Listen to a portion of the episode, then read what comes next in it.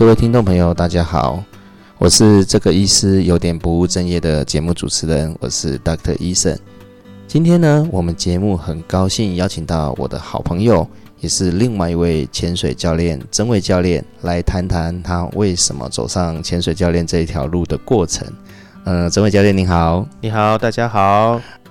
曾伟教练，听众朋友应该都很好奇你本身的工作跟为什么要来当潜水教练。可以简单的先跟听众朋友们自我介绍一下你平时的工作吗？哦，我本来呢是这个学英美文学的，我是政治大学英美文学博士，然后现在呢是在建行科技大学的英外语系当副教授。那呃，潜水算是我的一个兴趣。嗯，很棒。一开始我跟你是在马尔地夫认识的，当时我们都只是进阶潜水员嘛。那后来就听说你去考教练了，那我也很好奇，当初你为什么一开始会想到去走上这条路呢？OK，呃，其实我跟郭医师真的就在马尔地夫有非常美好的回忆啊。这马尔地夫真是一个很美的地方，每次看到郭医师呢，就很心情就非常愉快。为什么？因为就想到那碧海蓝天的这样子的一种环境啊，还有在水下看到曼塔。好看，看到各种不同的生物的那种感觉。好，那为什么想要考教练呢？其实，嗯，我想每一个潜水员都会有一个感觉吧，就是你下水，然后呢，教练带着你往前进，那所有的潜水的步调都由教练来控制。你看到有趣的东西，你也许想停下来拍个照。那有耐心的教练呢，会为你停下来。那可是有时候呢，教练就一直往前冲，那你也只好就是带着相机，然后心中其实带着遗憾往前冲。那往往有时候是这样子。那我觉得当教练最有趣的地方呢，其实就是控制潜水的步调，就是你可以去控制你在哪里要停多久，你想要去哪里，你想看什么。我觉得这是当潜水教练最有趣的地方，也就是你开始带领并且计划一场潜水。当然，另外一个层面呢，当然就是呃，我们在潜水的过程当中，就是呃，你会常常看到海中有很多有趣的生物啊，你会想要去保护它。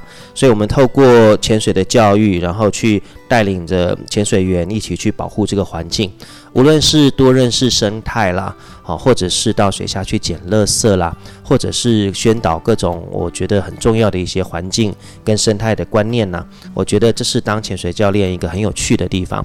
当然，很重要的一点就是，潜水真的是个蛮花钱的一个兴趣，对不对？嗯，没错。潜水教练的话，你可以省下蛮多那个就是钱的，因为为什么呢？你带学生出去的时候，好，那呃，你非但不用说花到钱，那反而可能也有时候可以小小的这个就带团出去嘛，小小的有一些收入这样子。OK，那当然这也是一个另外一方面，它也是一个责任，就对了。嗯，真的很棒，尤其我印象很深刻，就因为你自己本身的专才，你那时候的鱼类辨识真的很厉害。我这个是超弱的一环了，我每次看到生物都不知道它叫什么名字，可是那个时候你都很精确的讲，哎，这是什么什么什么什么，而且学名啊、正式名称都知道啊。对啊，这就是因为其实我们刚开始学潜水的时候，就是呃，我其实刚开始学潜水的时候，真的我在潜水。学的那一天之前，我是连那个潜水是什么东西，我其实都搞不太清楚啊。那我总会学潜水呢，就只是一时心血来潮啊，就想说哇，现在海洋的污染那么严重，好，那要在海洋就是真正所有的生物都拜拜之前，你至少要看到它最后一眼。所以其实我最早学潜水的一个动机，就是我要跟这个海洋说再见。好，我想看到它最后的声音。那我记得那个时候我在 Open Water 接受训练的时候呢，就是那个教练带我，我们抓着浮球。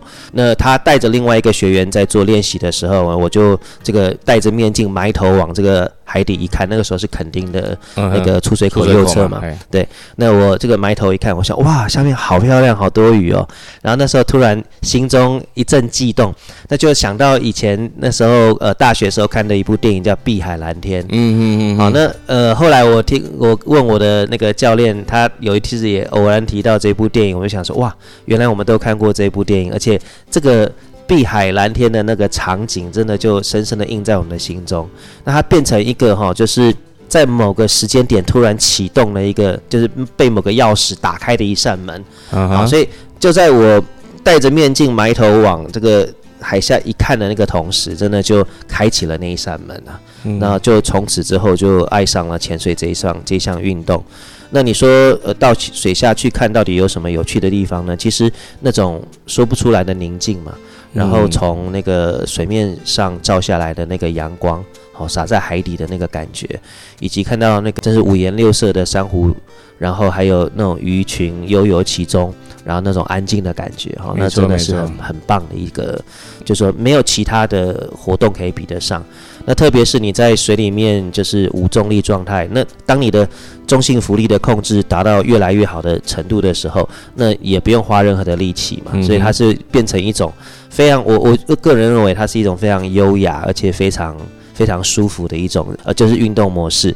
那你上岸了之后呢，洗个澡之后，通常有没有就别人运动那是臭乎乎的，那我们就洗完水之后就香喷喷的，没错。就然后呢，就是在上岸了之后，就跟三三五好友啊一起去吃个饭聊个天，然后晚上一起在满天星斗之下看星星，喝个啤酒，对不对？好，那这种生活模式，我觉得真的是。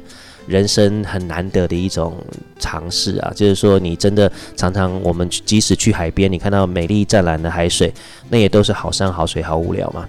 但是我们如果说多一个领域可以看，对对对对，你就潜下去看到那百分之七十你没有看过的世界。嗯，而且现在右侧除了鱼群之外，看下去还多好多好多潜水员。啊对，水肺潜水员之外，还有那个自潜的，对对对，自潜又很漂亮，没有错没有错。尤其是像我，我们都是潜，肯定学潜水出来的嘛，所以其实对于肯定的环境都非常的熟悉。那现在肯定像我们常常过去一早晨潜的时候。呃，一总一定会看到海龟嘛？那也不只是小琉球了，现在连垦丁都肯定看得到，肯定现在 Manta 也有了。对对对，过一阵子搞不好连大赤金都回来了。呃，对啊，希望是这样子。哦那我们之前还看到，像他们还拍到那个龙头鹰哥嘛？对对对对对啊！那我我之前也真的是在。呃，某个地方我们不要说哪里，因为常常一说在哪里之后，就会有人去对去猎杀这样。没错，啊，但是绝对不能讲。的确，就是我们我们还看到龙头鹰哥鱼啊，而且还不止一只。嗯，所以说其实真的台湾的海域越来越美丽啊，所以呃，的确蛮值得我们一去。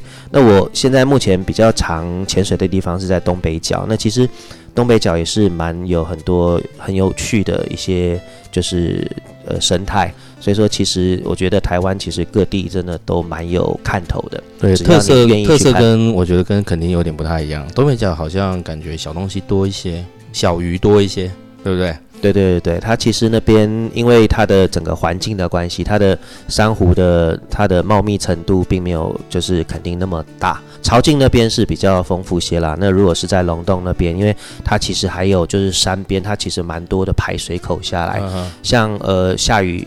的时候，那个有时候山上的水直接就冲着泥沙就下去了，所以我们常常前一秒钟阳光普照的时候，那个能见度还很好，下一秒钟突然午后雷阵雨，那个一下去真的就是味增汤，就什么都没有了，就什么都没有，所以可见它的含沙量很高啊。那含沙量对于珊瑚的生长其实是非常不利的，所以它那边的珊瑚其实就不像我们南部那么好，而且再加上说它的水温的关系，所以到了。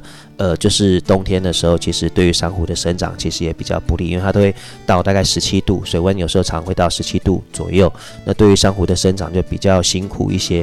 所以说，呃，东北角这边的确它的生态的丰富度就不像垦丁那边那么多，那大雾当然也比较少。但是我们也的确在东北角这边会看到蛮多有趣的东西，像例如海龟，这是我们偶尔会一见的礁客。好，那还有像呃这个 barracuda，其实我们也在就东北角这边，其实它也有 barracuda，就是当我们要知道去哪里找。那呃我们这边其实蛮多小丑鱼，小丑鱼蛮多的，尤其是那个克氏双巨小丑鱼，其实也蛮多克氏小丑鱼。那所以说，其实我觉得东北角还蛮有趣的。那潮金那边当然更是如此啊，因为它那边。像小东西也多，呃，小东西、大东西其实都有，像呃大型的石斑呐，那甚至有名的海苹果啦，哈，那它它其实是这种肉质肉食性的一种动物。那还有像呃，就是海龟在那边也也有也很多的，对对对。那它那边还其实还蛮多的，像例如呃黄色的那种柴鱼啊，就是呃对，就是黄色底然后黑色条纹的柴鱼，它那边其实也有蛮大量的。还有像那个白吻双巨利鳍鲷，那边也蛮多的。所以说，其实，在呃东北角这边，其实我觉得呃，它的整体的感觉还蛮好的。那呃，我们这边还有很多蓝魔鬼，就是呃，就是那个变色雀雕，我们这大量大大量。我上次曾经问过那个中研院的那个陈昭伦研究员，问他说：“哎，为什么我们这边特别多这种这种鱼？”他说：“主要可能是因为地域性的关系。”他说：“有一些鱼它在某些地域当中，它会大量的生长。那呃，详细的情形并不清楚，但是就是说，他说在东北角这边蛮容易有那样子的鱼群去生长的。那当然，我们每三年到四年会有一次像东北角的臭肚大爆发，所以我们就看到英文叫 rabbit fish，就是那个兔鱼啊，它是专门是草食性的。那我我们这边也有，所以说其实呃，每三到四年，像前几年，大概是去年前年前年的那一次，真的是你。潜下去，都都对对对，就清晨，你可能尤其是没有人打扰的清晨晨潜的时候，然后你一下去，你就看到成千上万的那个那个臭肚鱼在你面前，尤其是那还是很小的臭肚鱼，好，成千上万的在你面前，那真的是臭肚风暴，真的蛮有趣的。那尤其是从二月开始，我我每年大概都是二二八以后开始就开就东北角开潜嘛，就那。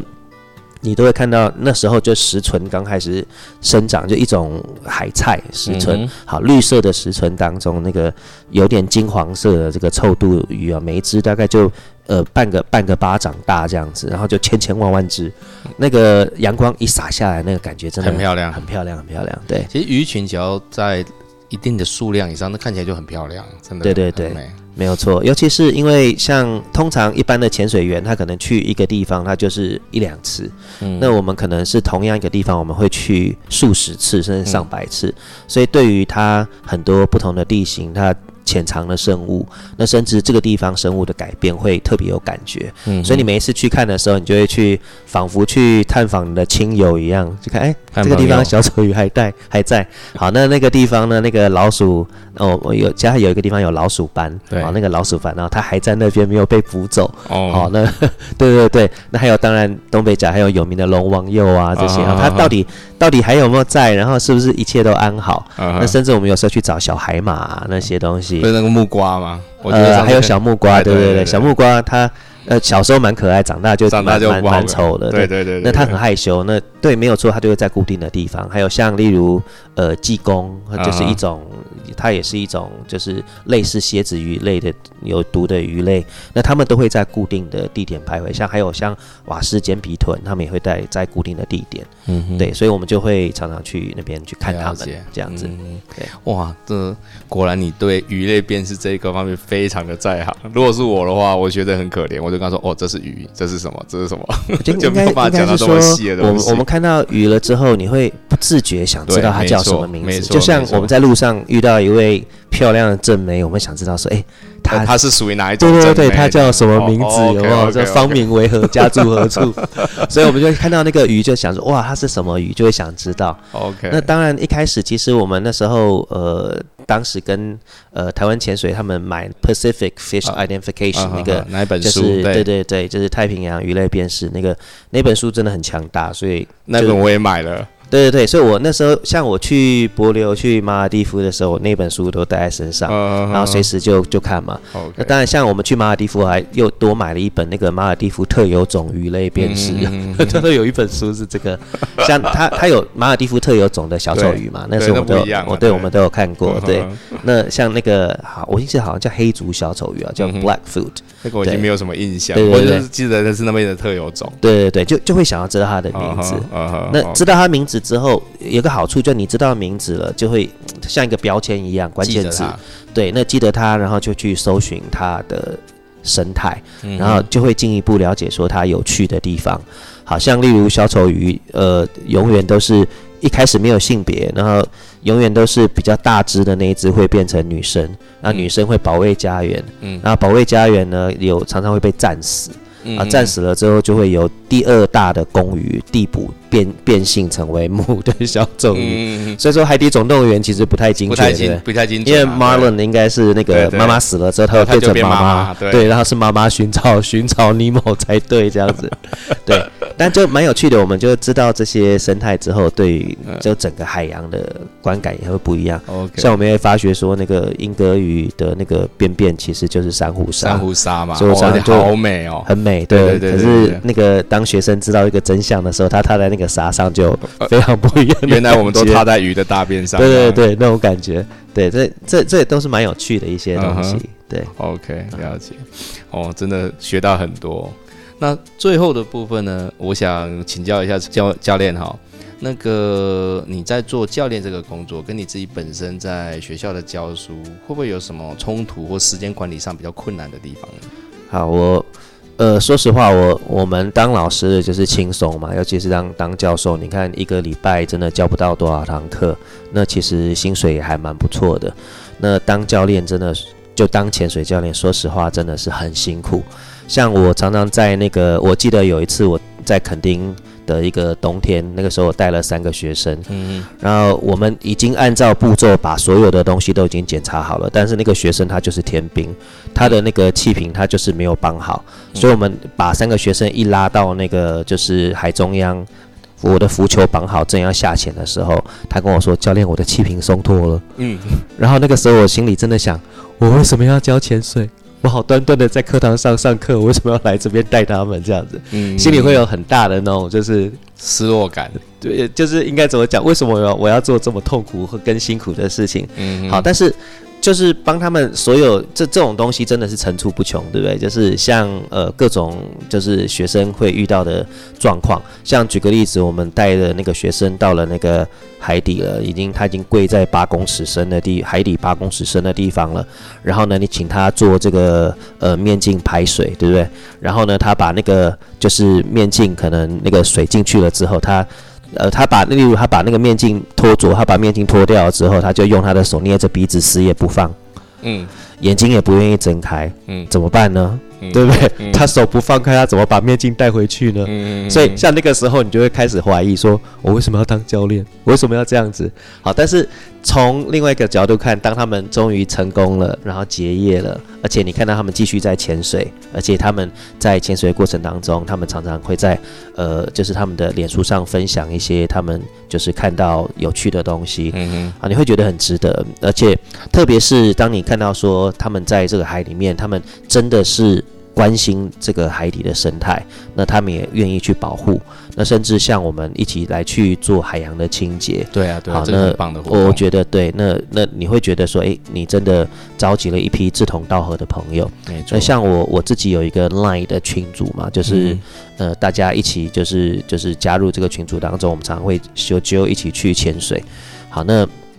你会感觉到这个并不孤独啊，像我记得我在那时候刚学潜水的一年，那有一有一次跨年的时候，我们就来了一个跨年潜水，也在台湾潜水嘛。嗯，好，那那个呃十一点多出发下水是去年的事情嘛？呃，他好像每年都办，但是我是其中一。今年我就不敢了，因为刚好寒流，我都说我怕冷，我怕跨不过去啊。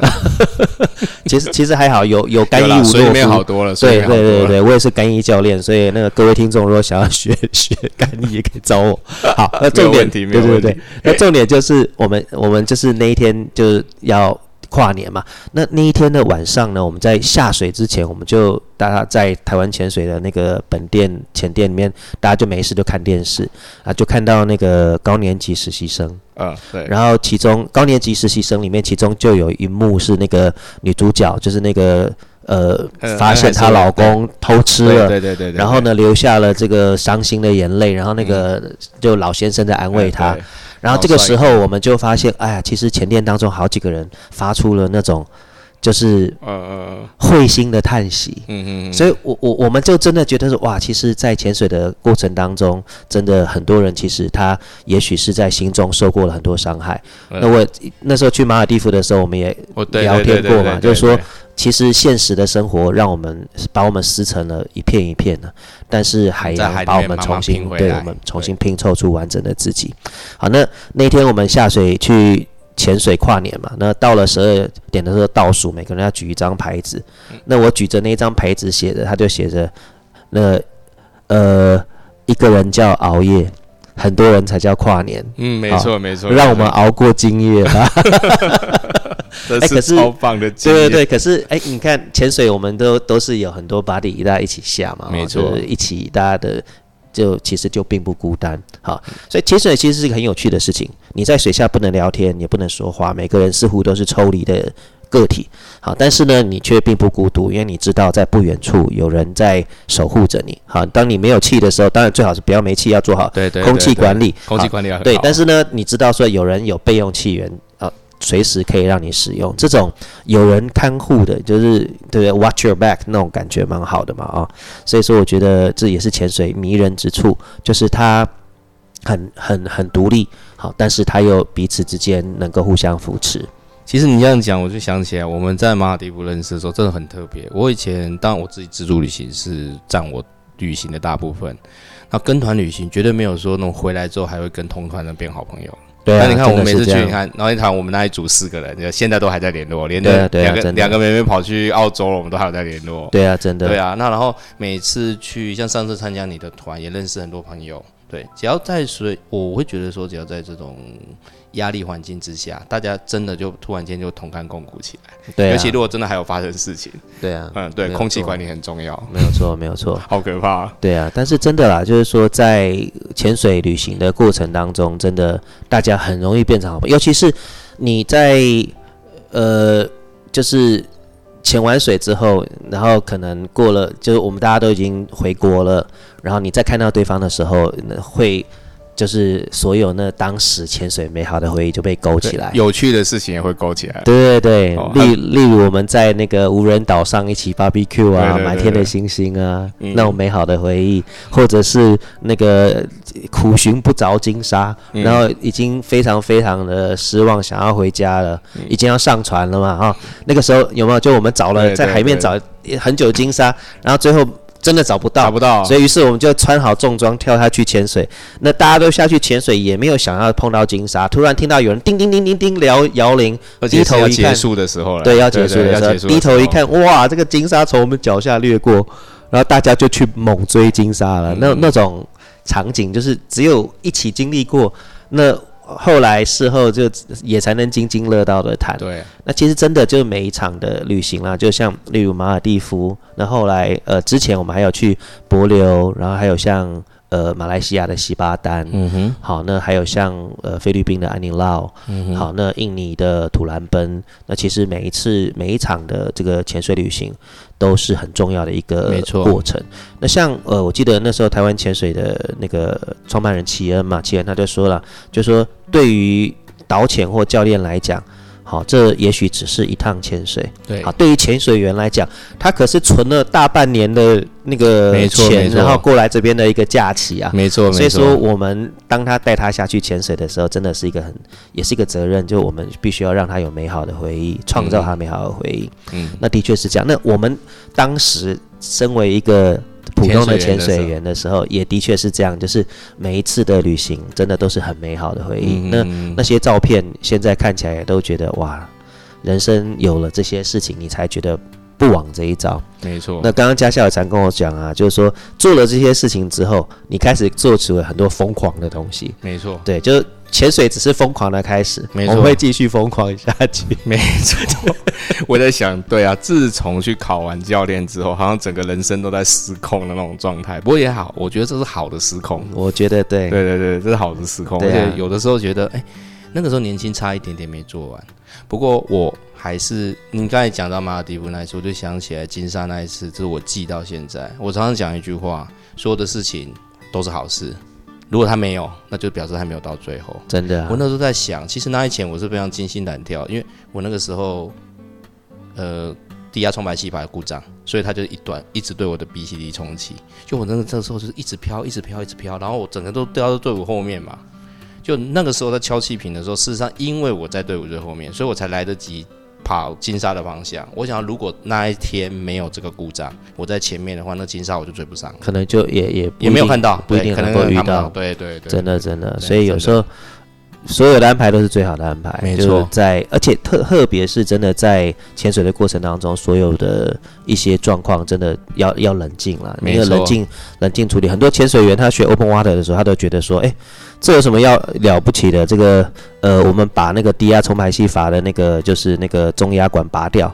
好拔掉再装回去，这有什么了不起的？对那可是像例如我们发生一些故障的状况的时候，它嗯真的在排解上就很重要。那像我们其实学 Open Water 的时候，常常教很多那个动作，那个学生学生呢说啊，教练不用啦，这个我在水下用不到。哎，你千万不要觉得用不到，真的常常很多时候它就会成为你很重要的一个。没错啊，没错、啊，对对对，安全的一个保护伞，所以说每一个动作都很重要。我现在在教学生的时候，也是跟他提说，这些动作都是你不会需要做，但是一旦它发生的时候，它会成为你能不能回到水面很重要的一个依据嘛。对啊，没有呃，错。我就上刚才像面镜脱着，他们就说我们为什么一直练一直练？我就带着啊，顶多牢牢抓着就好。我说那个时候我当 Open Water，我那时候跟海山海山总监，他那个时候还是教练。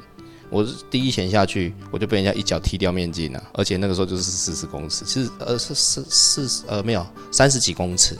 然后我记得我 Open Water 是在国外学的，那个面镜脱着做的没有很好，就那一次被踢掉，就不得已啊，就只好把面筋抢回来带回去，全部做完。而且诶，我突然发现我会了，所以这个都是跟学生讲一定要做好的东西。对啊，而且其实很多时候它会成为你更多乐趣的方法。没错，像我们在那个土兰奔潜水的时候，那个水下它都放着一个那个桌子，还有椅子，还有。啤酒瓶嘛。嗯哼，好，那我们我们就我们那时候我们去的时候是两个教练嘛，因为我嗯。那时候跟 Jimmy 一起去玩，然后我们就分别过去，然后我们就坐下来，然后我们就将面镜脱掉，调节器拿掉，嗯。然后戴上太阳眼镜，嗯。然后拿起酒瓶拍照，那就那就是一张很令人难以忘怀的照片。不然没错，大家的照片全部都是戴着面镜跟拿气也分不出来摇着调节器的那个潜水员，大家都是蒙面侠，有没有？对，所以有有时候这样是蛮有趣，但同时要兼顾它的安全性啦，因为的确潜水的安全性真的很高，那所以它是可以说是有在风险严密风险控制下的极限运动嘛。嗯，对，那可是当然的确就是你学会这些基本动作之后，你会觉得好玩的很多。嗯像有有一些人他会在在水下，像呃我我记得那个时候，那时候我当潜水长的时候，然后我们就带着学生去那个嗯潜、潜潜水，然后那个要上来的时候，三分钟安全停留的时候，带队教练跟我说他内急要去上厕所，嗯，然后他就在海里面去上厕所了。对。不过我们现在不能公布这个教练啊，对，我们我们不要公布，不要不要公布。但是这你现在看，这是需要很很很强的这个，就是这个不过听这个术能力，听这个故事，这有这个技术能力，我大概猜得到是谁。真的哈，哎对对对对，你看看那个，你要把所有的装备都脱掉，你的湿衣还要脱掉，对不对？？然后要找到没有人测好水的地方，对，没有人的地方，而且你要测好水的水的那个流向，不然等一下那个所有的排泄物都往自己的身上扑来，那是不得了的画面。没错，对对对，对那好了之后，他还要把所有的装备再穿回身上之后，再回到 回回到那个安全停留处与我们汇合。这还真还真的还蛮不容易，而且他要在那么短的时间真的全部。做完了，对表示他不是第一次。对对对。哦对，这这的确，因为像后来后来我我在沉潜的时候，有时候真的一一早起来的时候，也真的必须要采取类似的作为。但 OK，但是的意思就是说，其实我们在这些就是过程当中，其实每一个小小的动作啊，还有它真的会对于你的安全性造就有很大的帮助。了解。对哦，哦对今天听了好多很精彩的东西，尤其是包括鱼类辨识这一块啦，然后潜水的乐趣这一块。好，那今天也非常谢谢郑伟教练来上我的节目哦，他是我的好朋友、好前伴，甚至也是应该这么说吧，鼓励我去跨过这个栅栏。对对对，我当时考教练的时候，我一直都在想，我年纪这么大，到底行不行？对我记得你我还跟我说，我们同年呢、对不对对？对对，我我我我我还稍微稍老一些。对对对 对对对啊，当时我们也是啊，就是考教练的时候，我也是想，那我都已经这个年纪了，来来考这个教练干嘛？